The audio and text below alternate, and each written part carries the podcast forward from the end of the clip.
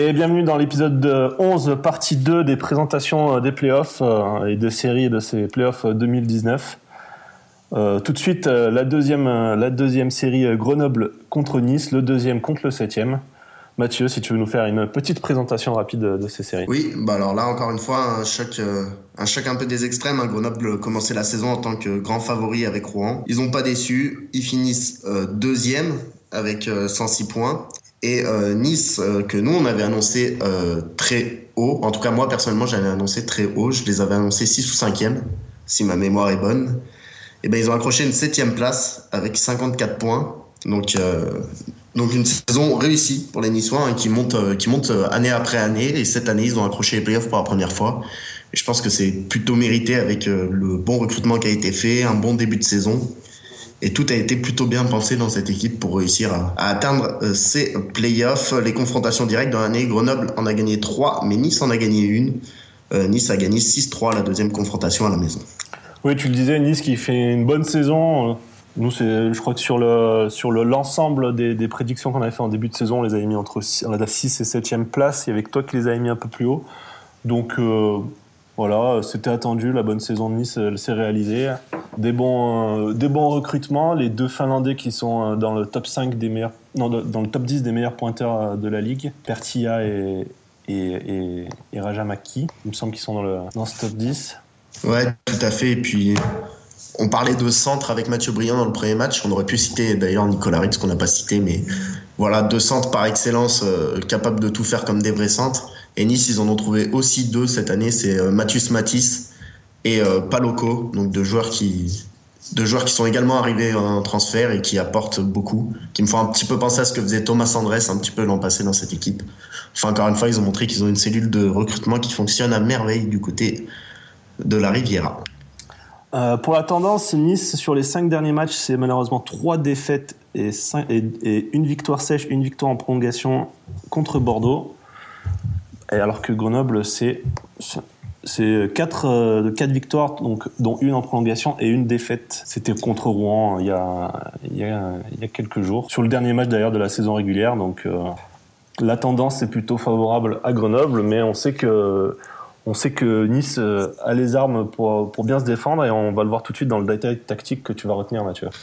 Ouais, Nice a les mon détail tactique, c'est justement de voir comment les lignes vont s'affronter dans ce match-là, comment quand Grenoble va avoir le dernier changement, ils vont mettre quelle ligne face à quelle ligne, et comment quand ça sera à Nice, comment les Niçois vont faire. Parce que Nice a deux lignes très très très fortes. Deux lignes qui pourraient jouer dans le top 6 de quasiment toutes les équipes de la Magnus, y compris Grenoble et Rouen. Ces deux lignes, c'est donc celle avec Paloko et les deux Finlandais, Pertia et Rajamaki. Et l'autre ligne, euh, c'est celle avec Bergeron, Matisse. Bergeron, Matisse, et j'ai oublié le troisième, je suis désolé. Donc voilà, ces deux lignes-là sont capables à leur manière de. Euh, est blessé, donc c'est pas lui en ce moment. Oh. C'est lui à l'origine, effectivement, mais c'est pas lui en ce moment, et j'ai oublié qui c'était euh, ah. qui c'était sur cette ligne-là. Enfin, peu importe, dans tous les cas, ces deux lignes sont capables à leur manière de tenir tête à Grenoble. La ligne Matisse-Bergeron est capable de tenir la rondelle et de tirer plus que Grenoble. Alors que la ligne Rajamaki, Pertilla, Paloko, eux, ils sont capables d'enflammer le match et même s'ils sont un petit peu dominés, c'est eux qui vont avoir les plus belles actions quand ils sont sur la glace, ça, ils en sont capables. Mais par contre, il y a deux autres lignes qui, sont plus à la peine. Il y a la première ligne avec Sabatier, Carpentier et Thomas qui a un bon niveau, hein, mais face à l'armada grenobloise, c'est un peu juste. Et la quatrième ligne avec Vrilink, euh, Link, Louis Petit, qui fait une très belle saison, le jeune Louis Petit, mais encore une fois, face à une armada comme Grenoble, ça va être un petit peu juste, je pense. Et le dernier joueur, c'est Lachny, qui a évolué toute la saison entre la défense et l'attaque. Et là, il finit l'année en, attaque depuis que Dom Malka est arrivé.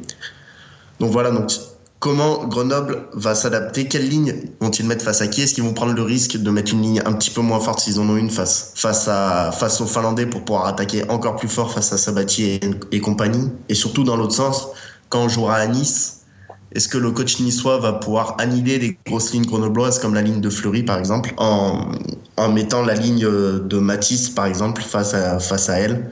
Ça va être intéressant de voir comment, comment les équipes vont s'adapter parce qu'il y a des vrais, en tout cas du côté de Nice, des vrais, une vraie hétérogénéité entre les, entre les différentes lignes. Ok, je sais pas comment enchaîner mais... Euh... T'avais pas un petit détail tactique toi sur ce match? Non, pas trop là. Ah bah si, attends, je peux dire ça.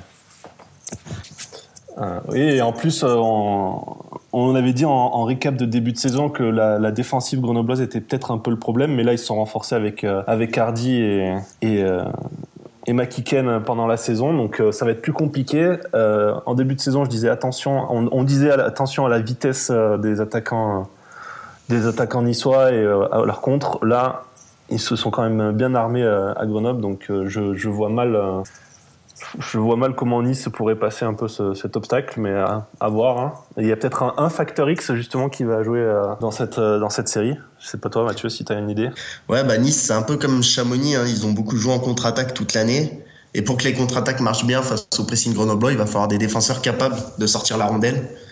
Du coup, il y a un défenseur qui revient de blessure dernièrement et qui m'a un peu tapé dans l'œil dans cette équipe niçoise qui n'a pas la brigade défensive la plus mobile de la ligue ou la plus douée techniquement non plus. Et du coup, le retour de Dirtina, pour moi, ça peut être un facteur Si Dirtina parvient à lancer, surtout qu'il joue souvent avec les Finlandais et Paloko, s'il parvient à lancer parfaitement les flèches que sont Rajamaki et Pertilla, ça peut faire des buts et ça peut leur permettre de gagner euh, quelques matchs dans la série. Donc le rôle de Dirtina va être euh, très important. Et pour moi, le facteur X, ça va être plutôt le, mental grenoblois. On le sait, hein, Grenoble, c'est c'est une équipe différente arrivant en playoff. On, on a un peu l'impression qu'ils ont peur de gagner à Grenoble. Donc euh, vraiment, si, Grenoble dépasse cette peur et qu'il se met à, jouer aussi bien que ce qu'il joue en, saison régulière, bah, ça va faire le boulot. Hein, parce que... Mais on sait que des fois, ils ont des, trous d'air.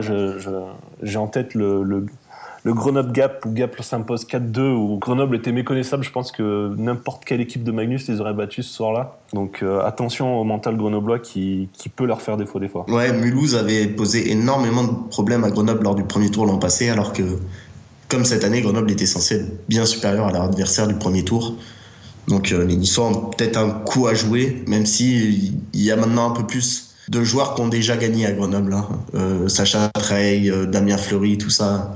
Je pense pas que ça soit un premier tour contre Nice qui leur mette beaucoup beaucoup de pression. Ouais, t'es dicté Costa, c'est sûr, hein, mais mais on sait jamais hein, si Nice arrive à les prendre à la gorge très rapidement en début de, premier match euh, vendredi à, Grenoble. ça peut les faire douter. Oui, on verra, on verra, et c'est là c'est là que ça sera important du côté des Doterglav de bien contenir, en tout cas à la maison, de bien contenir la ligne des Finlandais et de Paloco, comme on l'a dit plus tôt. Est-ce que tu as un facteur du côté euh, grenoblois ou on peut passer directement au pronostic euh, de cette série? Bon, j'en avais noté un, je le mentionnerai rapidement. Euh, c'est Kyle Hardy, que pour l'instant on n'a pas encore vu à son meilleur niveau. Alors, ce qui manque un petit peu de jeu ou pas, je ne sais pas. Mais si Kyle Hardy retrouve le niveau qu'il avait notamment contre Bordeaux l'an passé, ça va être très très compliqué pour les Niçois. Et un point sur les blessures, tu l'as dit. Il y a un Reorchak à Nice et il y a un. Golicic à Grenoble. Je pense que c'est tout. Voilà. Leclerc a pris un petit coup contre Rouen, un gros coup même. Euh, on va voir, on verra s'il est aligné dès le départ. Je pense qu'il sera aligné dès le départ hein, face à Nice. Et le petit info inside, j'ai entendu dire que Nice avait, avait subi une petite épidémie de gastro euh, sur le dernier match. C'est pour ça que Bergeron et, Petit, il me semble, n'ont pas fini le match. À voir s'ils se sont rétablis, parce qu'on sait que ça, ça déshydrate beaucoup ce genre de petite maladie. Oui, d'ailleurs, euh, j'ai de manière générale, je fais une petite aparté, j'ai trouvé que les équipes faisaient pas beaucoup tourner sur cette fin de saison. Il y a beaucoup d'équipes qui jouaient plus rien. Euh, Grenoble, Nice, Gap ne jouaient plus rien. Et ça doit être à peu près tout. Enfin, ne jouaient quasiment plus rien. Et bon, Nice pouvait gagner une place, mais surtout Grenoble et Gap, je les ai pas vus beaucoup faire tourner, à part Gap sur le dernier match. Et j'ai trouvé ça assez étonnant qu'on prenne des risques un peu avec tous les joueurs. Bon, eh bien, le point est noté.